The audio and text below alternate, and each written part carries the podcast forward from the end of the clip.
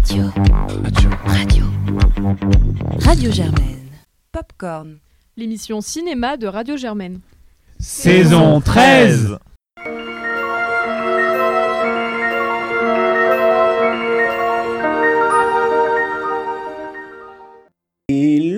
on se retrouve pour ce quatrième carnet canois qui va regrouper un ensemble de, euh, de critiques qui ont été faites finalement sur une période peut-être un peu plus longue, euh, due à quelques euh, problèmes dans notre enregistrement, mais en général c'est des films qui sont effectivement arrivés depuis la dernière fois. Donc on a quelques gros films, on a le nouveau Dupieux, on a Don Juan, on a le nouveau Mouret aussi, mais peut-être d'autres films plus intéressants, de la quinzaine, de la critique. Enfin je vous laisse découvrir tout ça et euh, je ferai des petits enchaînements pour essayer de vous recontextualiser. Enfin, bonne écoute.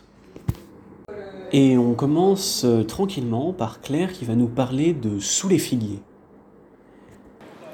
Bonjour à tous, euh, c'est Claire à nouveau et je vous retrouve cette fois-ci pour vous parler d'un film qui est présenté à la quinzaine des réalisateurs euh, qui s'appelle euh, Sous les figuiers, un film donc tunisien de Eric Seiri dans lequel on va suivre une, journée d'un- de, de travailleurs, enfin d'ouvriers donc tunisiens qui vont aller euh, récolter des figues. Donc toute la journée on les suit euh, du, du matin euh, où ils vont. Donc le- le- leur patron vient les chercher euh, pour les amener euh, sur le champ de figuiers jusqu'à la fin. Euh, donc euh, retour euh, au retour chez eux et puis à la soirée euh, la soirée qui va s'en suivre. Euh, voilà c'est un film euh, qui a c'est très bien vraiment résumé par- enfin qui est vraiment résumé par ça quoi. C'est une succession de discussions de moments euh, voilà autour euh, d'amourettes de concurrence euh, de, sujets plus ou moins graves plus ou moins légers qui vont qui, qui vont voilà sans trop de, de fil conducteur euh, euh, être abordé pendant tout le film. C'est vraiment un- là pour le coup un petit film, et je pense pas que ce soit, enfin je pense pas qu'il ait plus d'ambition que ça. Euh, je vais passer un bon moment. C'est très, euh, la, caméra est, euh, est très mouvante à hauteur de ses personnages. Il y a quelque chose de très sensuel euh, dans la manière dont le décor et les et le soleil euh, sont les soleils, les figues, tout ça est filmé. Donc euh, c'est intéressant. Moi j'avoue que ça m'a pas non plus, ça m'a un peu gentiment ennuyé quand même, euh, parce que bah voilà, il essaie pas de raconter grand chose si ce n'est capter un moment et il le fait bien, mais, mais ça s'arrête là. Donc euh, voilà, après c'est un film qui est relativement court, donc euh, c'est pas non plus interminable, mais clairement c'est pas, euh, c'est pas un film dont je vais garder un, un souvenir euh, inoubliable. Et ensuite, euh, Jeannot nous parle de l'épire que Claire évoquera plus tard. Cette fois-ci, je viens pour vous parler de la séance Les Pires, le premier long métrage, encore une fois, de deux jeunes réalisatrices euh, que Claire a dû mentionner parce que je ne m'en rappelle plus. Euh, j'avais très hâte aussi de découvrir ce film qui était à un certain regard parce que j'avais adoré la série Tu préfères qu'elles avaient faite pour Arte, qu'elles avaient fait pardon pour Arte. Et euh, c'est un premier euh, long métrage qui est absolument passionnant. Je vais pas vous refaire le débrief, Claire l'a fait mieux que moi, mais je trouve que sur le travail euh, d'acteur, de direction d'acteur, c'est vraiment très très fort. On sent une proximité immense, on sent pas du tout la présence de la caméra. On- Enfin, je trouve que c'est un film euh, hyper généreux dans ce que ça raconte aussi du cinéma, puisque euh, du coup, c'est on filme un film en train de se faire et donc un réalisateur avec ses comédiens. Et hum, j'ai trouvé ça subtil, juste, très beau, euh, parfait un peu dans tout, euh, assez euh, musical, je sais pas si c'est le mot, mais hum, ça voltigeait un peu. Enfin, c'était léger, c'était beau, la caméra est beaucoup portée, mais elle est hyper fluide et c'est très agréable. Et hum, c'est aussi un gros coup de cœur euh, pour, euh, pour les comédiens et encore une fois pour la fraîcheur du regard euh, des jeunes femmes réalisatrices. quoi. C'est tellement inspirant de voir ça à ce canne-là. Je, je suis ravie de cette séance aussi et je vous recommande les pires mille fois. Bonjour à tous, c'est Claire et on se retrouve sur la Croisette pour parler du film Les Pires de Lise Dakota et Roman Guéret, qui est un film présenté euh, en sélection Un certain regard. C'est également un premier film de ces deux réalisatrices et donc euh, qui euh, est également en compétition pour la Caméra d'Or. Donc Les Pires, ça raconte l'histoire d'une équipe qui décide d'aller tourner un film dans une banlieue, un quartier particulièrement difficile, et de sélectionner donc comme acteurs des jeunes qui vivent dans ce quartier pour les faire donc euh, les faire jouer, essayer les canaliser euh, dans la scène, euh, en choisissant euh, des mots d'un des d'une des protagonistes, euh, enfin d'une des habitantes de la banlieue, en choisissant les pires. Euh, et donc c'est un film qui est évidemment très méta, hein, mais ça ne parle pas tant que ça de cinéma, euh, et c'est pas non plus un film social euh, comme on aurait pu s'y attendre. Euh, c'est vrai que le dispositif comme ça donne l'impression que le film va être assez cadré. En fait, pour le coup, c'est vraiment plus une succession de, petites scènes dans lesquelles le contexte du film n'a au final pas tant d'importance que ça. c'est plus la rencontre d'artistes, d'adultes d'ailleurs qui ont pas l'air forcément un peu moins paumés que les enfants, parfois même plus, notamment le personnage du réalisateur qui a un flamand euh, hyper, euh, hyper touchant euh, et parfois un peu, voilà, un peu, un peu paumé. et c'est plus une rencontre entre des adultes et des enfants qui vont, qui vont être pris au sérieux, qui vont se retrouver au centre d'une intention dont, on sent qu'elle n'est pas qu'elle n'est pas, euh, bah, qu'elle n'est pas habituelle. Euh, et ça donne en fait une succession de très jolis moments. Moi, j'ai vraiment passé un, très très bon moment devant ce film, donc je vous conseillerais d'aller le voir, euh, notamment par les prestations de ces jeunes acteurs, donc qui en sont à leur premier film. Et, voilà, dans les moments, on a notamment, bah, par exemple, le euh, le, le, tournage d'une scène de baiser où évidemment les deux jeunes acteurs sont hyper gênés, qui est super drôle et qui arrive à, euh, à surfer sur la potentielle gêne d'une scène comme ça pour, euh, pour en dégager un moment qui est au final très touchant.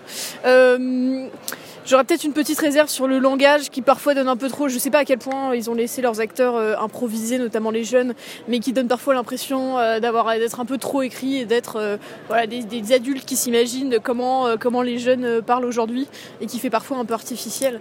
Alors après, je me trompe peut-être et c'est peut-être juste de l'improvisation et donc c'est peut-être moi qui suis qui suis complètement dépassée par cette nouvelle génération. C'est possible aussi. mais en tout cas, voilà, je suis très heureuse d'avoir pu découvrir ce premier film. Je le trouve très prometteur pour ces deux réalisatrices et puis j'ai hâte de voir ce que ça va donner dans les résultats. Et tout de suite, une deuxième chronique de Jeannot, cette fois sur Falcon Lake. Hello, c'est Jeannot sur la croisette et je vais vous raconter mon expérience du premier film que j'ai vu au Festival de Cannes. Il s'agit de Falcon Lake, le premier long métrage de Charlotte Lebon, anciennement euh, actrice et artiste aussi, euh, sélectionnée à la quinzaine des réalisateurs et adapté, librement inspiré plutôt de Une sœur, le roman graphique de Bastien Vivès. Euh, ce film se passe dans, au Québec, autour du Falcon Lake, justement un territoire où Charlotte Lebon a grandi. Et c'est l'histoire d'une relation entre un ado de 14 ans et une ado de 16 ans dans un contexte de vacances familiales. Je veux pas trop vous teaser le, le film, mais je trouve que pour une adaptation, c'est absolument formidable. Et pour un premier long métrage, c'est absolument brillant. Euh, la photographie est sublime, c'est fait en pellicule. Euh, on sent qu'il y a une vraie euh, alchimie entre chef-op et réal, tant c'est précis, beau, magnifique, hyper bien cadré. Les lumières sont splendides. Et au-delà de ça, dans la direction, c'est vraiment, il y a des magnifiques idées, des très très beaux plans. Tous les plans sont graphiques et servent le propos du film. Et en même temps, on sent vraiment une une esthétique propre à sa réalisatrice. Donc j'ai été absolument charmée par ce premier long métrage qui est hyper prometteur pour la suite. Les comédiens aussi sont formidables et vraiment je, vous le recommande vivement parce que c'est très très subtil et, et aussi j'avais un peu peur de ça. J'attendais tellement ce film parce que c'est l'adaptation de Une sœur. J'avais peur que ce soit collé et en fait elle a réussi à rajouter tout un propos aussi dans son scénario hyper intéressant avec une fin euh, très très convaincante. Donc pour moi c'est un grand grand grand oui, courez-y. Maintenant, un débat de nos chroniqueurs sur Holy Spider en compétition officielle.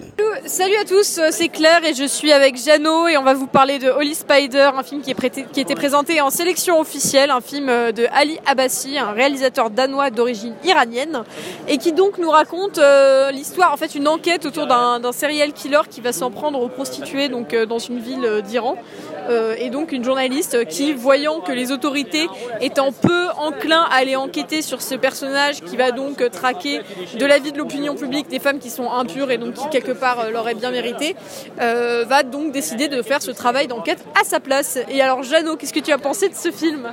C'était le deuxième film que j'ai vu au Festival de Cannes cette année et je dois avouer que j'ai été profondément choquée et euh, j'ai eu beaucoup de mal avec la violence du film, euh, d'autant plus que avant le film sont montées sur les marches les actrices de la riposte féministe et avec un bandeau annonçant tous les prénoms de victimes et j'ai trouvé ça hyper euh, mal joué et hyper indélicat de les mettre avant cette séance-là, tant le film pour moi était un film à travers un regard d'homme fait par un homme sur les violences faites aux femmes, absolument terrible, avec une morale excessivement déprimante et beaucoup de violences euh, montrées, avec peu de subtilité.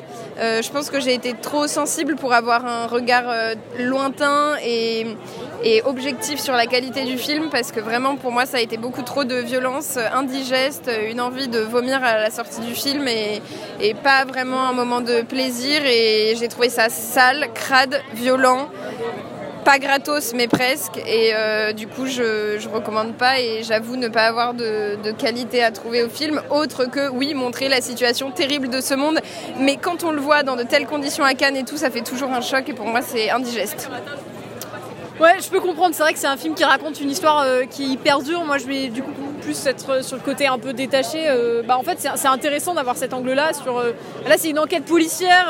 On ne peut plus classique, mais là, l'élément qui, qui, est qui, est un peu euh, étonnant, enfin ouais étonnant c'est une manière bizarre de le formuler, mais dans, ce film là c'est qu'effectivement là le, tueur, donc le monstre du film, est est globalement soutenu par l'opinion publique. Ouais, euh, ce qui donne lieu à un, un, deuxième acte assez terrible et comme tu le dis assez désespéré, euh, qui pour moi aurait pu être très intéressant en termes de propos, euh, notamment autour de voilà d'avoir cette personnage principal de journaliste, donc qui est une femme, qui est un personnage qui est quand même assez assez intéressant. Mais moi j'ai vraiment un problème en fait à la fois sur l'écriture et la réalisation du film. La réalisation c'est hyper plan-plan, il n'y a pas grand chose à aller chercher. Voilà, c'est pas très intéressant. En tout cas, il n'y a, pas grand chose qui accroche dans la réelle. Et sinon sur l'écriture, bah, notamment voilà, par exemple, la, position. C'est une journaliste et à aucun moment on ressent qu'elle fait un travail journalistique. à aucun moment où, par exemple, il y a la question de la manière dont médiatiquement cette affaire est tristée qui s'invite véritablement dans l'histoire. Et du coup, ça donne l'impression quand même d'une écriture qui est assez, euh, assez incomplète. Euh, et qui euh, creuse pas autant le thème que ça l'aurait voulu, d'autant que, comme tu l'as dit, Jeanne, c'est quand même un truc qui est hyper sensible et qu'on aurait voulu probablement voir traiter avec plus de finesse. Surtout qu'il donne l'impression qu'il va parler du point de vue de cette journaliste, et en fait, c'est pas le cas parce que comme il flanche entre les deux points de vue, entre celui qui commet les crimes et celle qui essaye de se faire justicière de ses crimes, on n'arrive pas à savoir de quel côté il penche, et parfois on a même l'impression qu'il défendrait l'indéfendable. Et le film, moi, m'a fait sous-entendre ça à certains moments, ce que j'ai trouvé vraiment très indélicat, encore une fois, parce qu'on donne de l'humanité beaucoup à un personnage qui n'en a pas, en le montrant avec sa famille, ses enfants et tout ça. Et ça, ça m'a beaucoup, beaucoup choqué. Donc, euh, ouais, je suis vraiment euh, assez déçue et très critique sur le film, que je ne vous conseille donc pas. Bah après, moi, moi je, alors je comprends que ça te choque, et ça, c'est, ça je pense que c'est vraiment au ressenti de chacun d'aller voir, d'aller décider ou non d'aller voir un film qui aborde, mine de rien, des sujets extrêmement durs. Mm. Mais je trouve ça, au contraire, intéressant, en fait, parce que là, pour le coup, c'est vrai, enfin, ce qui est véritablement par rapport à ce type d'histoire, tel que ça pourrait être traité, euh, bah, voilà, dans des pays occidentaux, c'est, ce qu'il y a vraiment, ce qu'il y a vraiment de, de comment dire, de, de, de particulier, c'est qu'effectivement, l'opinion publique est du côté d'un monstre, littéralement. Enfin, Mais de notre point de vue à nous. C'est presque le réel qui est du côté du monstre, tu vois. Mais justement, le fait, cette ambiguïté du film, pour moi, elle est, elle est à même, parce que c'est quand même assez clair que euh, de quel côté penche le réalisateur, mais ça à la limite, personnellement, moi, moi c'est pas quelque chose euh, euh, à partir à de laquelle je vais traiter de la qualité d'un film, mais c'est vrai que pour le coup, c'est intéressant parce que justement, ça permet véritablement de restituer une situation qui est absolument abominable, dans lequel, voilà, au nom d'une espèce de guerre sacrée de purification, voilà, quelqu'un qui va aller tuer donc spécifiquement des prostituées pourrait être être de devenir un héros de l'opinion publique. Euh, mais bon, globalement, effectivement, c'est un film qu'il faut aller voir en étant euh, averti. Ouais, c'est ça, averti. Il faut être averti. Moi, je l'étais pas. Ça m'a mis une baffe de ce genre de baffe que j'avais pas nécessairement envie ni besoin de prendre et qui euh, met quand même dans un mauvais mood. Enfin, moi, ça m'a ouais. vraiment, vraiment mise mal. Et puis au-delà de ça, c'est vrai qu'effectivement, à la fois sur l'écriture et sur la réalisation, je trouve que c'est quand même assez faible. Il y a assez peu de créativité, ouais, ouais, d'inventivité par rapport à justement la complexité, euh, enfin de mon point de vue, assez passionnante que pourrait, euh, que pourrait aborder un, un, sujet comme ça. Quoi. Ouais. Et que proposent plein de réalisatrices cette année dans d'autres sélections notamment. Donc changeons les regards. Peut-être l'un des films les plus attendus cette année à Cannes. Fumer fait tousser de Quentin Dupieux. On vous en parle tout de suite dans un débat, ma foi, assez unanime. Et coucou les amis, c'est Paul, Valentine et Edora et on sort de la séance de minuit de Fumer fait tousser réalisée par Quentin Dupieux avec une myriade d'acteurs français populaires et reconnus qui jouent dans la prochaine production un peu quirky euh, de euh, notre très cher monsieur Oizo. Alors avant même de vous donner mon avis, euh, je laisse Valentine s'exprimer à ce sujet. Alors moi je vais m'exprimer sur quelque chose. Déjà, je n'ai pas été invitée à l'after party de ce film qui avait pourtant lieu au Silencio juste à côté et alors que Ça c'est dégueulasse c'est dégueulasse, c'est dégueulasse. Rupture d'égalité. Carton de merde d'ailleurs. Voilà, donc nous, nous sommes sortis de la séance et n'avons pas pu entrer dans cette soirée. Donc nous allons abaisser un peu les compliments que vous voulez faire sur ce film. Mais non, moi sérieusement, j'ai trouvé ce film absolument génial. Euh, bon déjà, quand on a annoncé le cast et que j'ai vu arriver dans la salle Blanche Gardin, Vincent Lacoste. Vincent Lacoste, mais moi je l'aime pas, donc Moi, voilà. Mais surtout Blanche Gardin, je sais pas si je l'ai déjà dit, euh, Doria Tillier, évidemment. Enfin Qui bref. apparemment s'est remise de la calamiteuse cérémonie de, de remise Et bah écoute, elle, était, elle avait l'air déchaînée hein, sur le tapis rouge, elle lâchait ses meilleures danses. Franchement, moi ça me fait plaisir quand même. Les gens qui sont contents d'être là, c'est cool. Mais Doria- danse Fortnite What? Mais Doria, il faudrait peut-être quand même euh, penser à arrêter l'alcool avant de monter euh, sur le tapis rouge et sur les scènes de manière générale. Bref, c'est un autre sujet. Euh, le film de Quentin Dupieux. Excellent film, euh, hommage enfin gigantesque au cinéma des années 70 euh, avec des costumes à la Barbarella, une espèce de, de vaisseau du Star Wars, un hommage à la piscine complètement barrée, enfin vraiment euh, on ne comprend rien, ils ont visiblement pris beaucoup de substances euh, avant de tourner, on sent les acteurs qui jouent et qui s'amusent et ça fait vraiment plaisir. En tout cas j'ai vraiment ri pardon, de, devant, devant ce film et, euh, et voilà, je vous recommande d'aller le voir au cinéma dès qu'il sortira, c'est un bon moment et c'est un film que je trouve en plus intelligent avec un sous-texte euh, qui peut être déchiffré si on a la force et l'envie de le faire euh, entre deux fous rires. Voilà, je passe la parole. Ça a été mon cas, Paul, car mon cerveau ne s'arrête jamais d'être en activité. Je, je pense tout le temps, un peu comme euh, Doria Tillier avec son casque à penser. Et Nora, qu'est-ce que t'as pensé de ce film? Bah, globalement, je suis plutôt d'accord avec toi, Valentine. Euh, un très bon film euh, dans l'ensemble, euh, très drôle. La seule chose que je reprocherais, c'est le fait qu'il n'y a pas vraiment de storyline. Enfin, on ne sait pas trop où ça veut aller.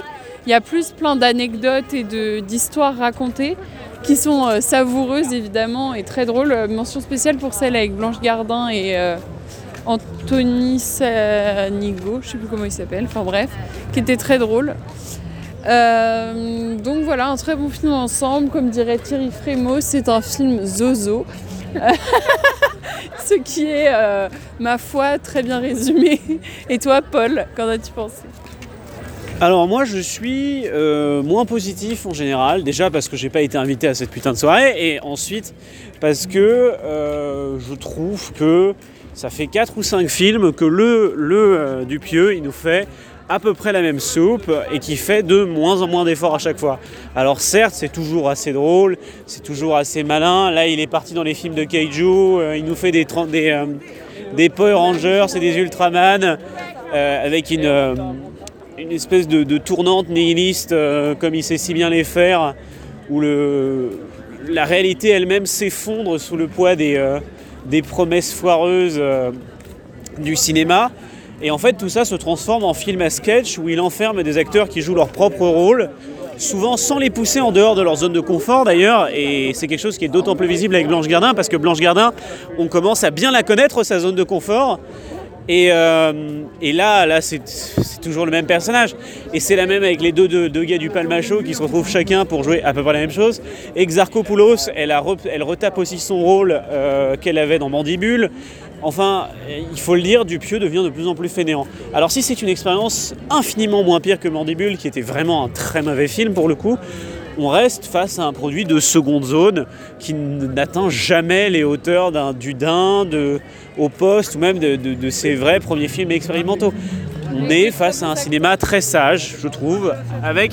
De très bons acteurs. Donc je sais pas si quelqu'un veut répondre, mais... Alors avec de très bons acteurs qui, je suis d'accord avec toi Paul, et c'est là que je mettrai une petite réserve, restent quand même largement dans leur zone de confort, et notamment Blanche Gardin. Bon, Dieu sait si je suis une fan absolue de Blanche Gardin. C'est vrai que là, voilà, on l'a vu, on l'a vu euh, mille et dix mille fois dans ce rôle. On passe encore à côté des soirées, on ne va toujours pas rentrer. Décidément, la team Popcorn se sera couchée tôt durant ce, ce séjour canois.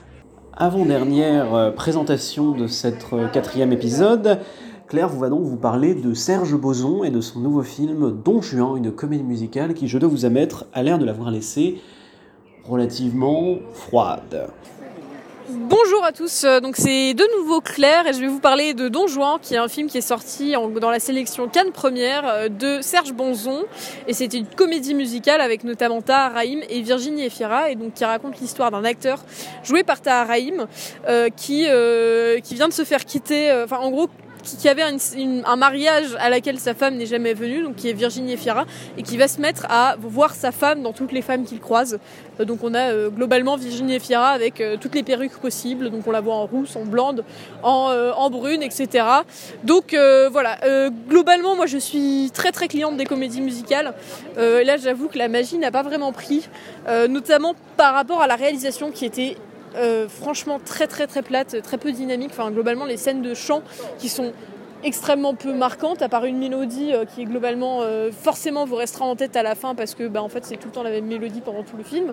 Euh, mais voilà, tous les, tout- toutes les cérémonies, toutes les, moments de danse, donc c'est Tara qui a les bras le long du corps, qui est fixe dans le cadre, et le cadre étant lui-même complètement fixe, et qui chante. Donc c'est pas hyper impactant, pas hyper entraînant. Euh, par rapport à l'histoire, bon bah voilà, ça raconte une histoire un peu de mœurs, euh, comme on en a déjà vu des milliers. Donc là, pareil, ça réinvente pas grand-chose. Euh, Il y a quelques moments de grâce qui sont notamment dus bah, quand même à ces acteurs et particulièrement à, Virginie Efira. Mais pareil, le, le rôle de Virginie Efira, c'est vraiment un personnage fonction, donc on comprend pas vraiment les motivations.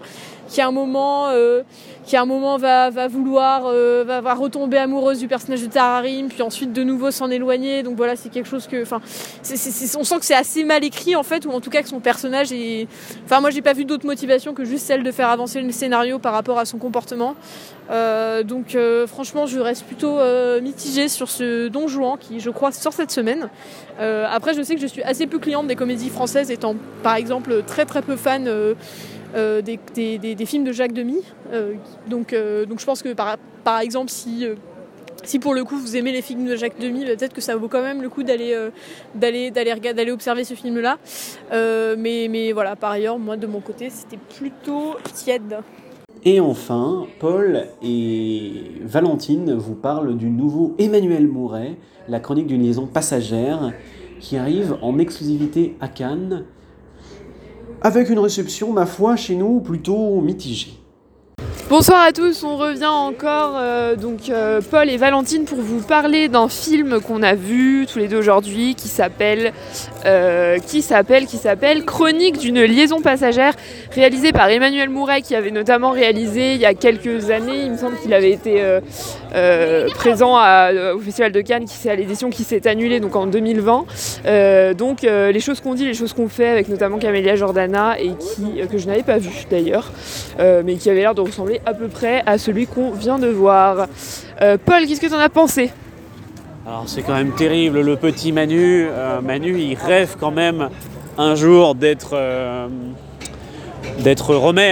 Euh, et, c'est un peu dur à ne pas voir quand il est passé de l'élève qui a, 18, qui a 18 sur 20 en improvisant quelque chose à l'élève qui a 18 sur 20 parce qu'il a recopié le cours et restructuré vaguement les chapitres. C'est-à-dire qu'on pourrait presque plan par plan vous expliquer ce qu'il cite, ce qu'il reprend, ce qu'il remet en couleur, ce qu'il essaye de refaire. Romer, Romer, Romer, Romer.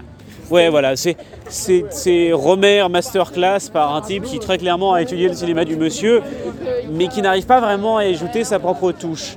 Se greffe à ça effectivement un récit amoureux qui est joué dans une certaine tranquillité, comme chez Romer, euh, par deux acteurs dont moi, objectivement, j'étais assez convaincu. Je dois admettre que justement les- l'espèce de, de malaise qui, qui se maintient tout du long dans leur, dans leur relation, cette espèce d'énergie contraire qu'ils apportent au rôle, euh, déjà parce qu'ils se jouent eux-mêmes objectivement, et qu'un peu d'ailleurs comme le, le fumer fait tousser, tousser, fumer fait tousser, on sent un peu qu'ils reposent sur leurs propres archétypes et ce qu'ils ont pu accumuler au fil des années, créer une, expérience assez satisfaisante, si ce n'est pas particulièrement euh, transcendante. Là où par contre le film pêche vraiment, c'est que c'est un film qui s'éternise et qui s'éternise jusqu'à l'éternel presque, puisque le film aurait pu se finir à peu près quatre fois d'affilée et décide à chaque fois de continuer, de se greffer un deuxième, un troisième, un quatrième, un cinquième épilogue, simplement pour le but de continuer des dialogues qui, s'ils sont évidemment finement ciselés et relativement bien mis en scène, restent extrêmement pompeux, particulièrement pédants et surécrits. Donc euh, voilà, on, appréciera l'expérience, je pense, si on apprécie Mouret ou Romer ou, ce genre de, de perspective très particulière sur ce que peuvent être les relations amoureuses et leur représentation dans le cinéma français. Mais au-delà de ça, on est quand même face à, un élève médiocre, quoi, qui a compris le sujet, certes, mais qui n'est pas capable d'en dire grand-chose d'autre que ce que a pu lui apprendre euh, le livre de Géo. Donc je ne sais pas ce que tu en as pensé, Valentine, mais... Écoute, moi globalement, je te rejoins. Je pense que je suis même encore plus euh, sceptique que toi sur ce film. Moi, j'ai trouvé que voilà, on essayait de nous faire croire à une passion amoureuse entre deux, entre deux acteurs qui n'ont pas envie de se toucher, ce, ce que je peux comprendre. pardon. Je, pardon. Là, je, je dérape sur mon avis Je ne personnel. pas toucher Vincent Michael non hein, Non, mais voilà, moi je trouve qu'il y avait un manque. c'était pas naturel là, il s'est mis le cheveu en arrière là. Il y a un manque de tension euh, qui, qui, voilà, moi m'a vraiment dérangé pendant toute la partie du film. Euh, et en fait, euh, avec- la, voilà, la seconde partie, il y a un revirement de situation que je ne vous révélerai pas, mais qui aurait pu euh, être, euh, qui aurait pu justifier ce manque de tension. Et en fait, moi, je trouve que tout du long, on a l'impression que voilà, il récite une poésie. Alors, je reconnais euh, à ce film que les dialogues sont extrêmement bien écrits et souvent assez piquants, assez drôles. Voilà, il sait à peu près ce qu'il fait avec sa caméra. Je trouve ça, enfin, je trouve ça bien réalisé.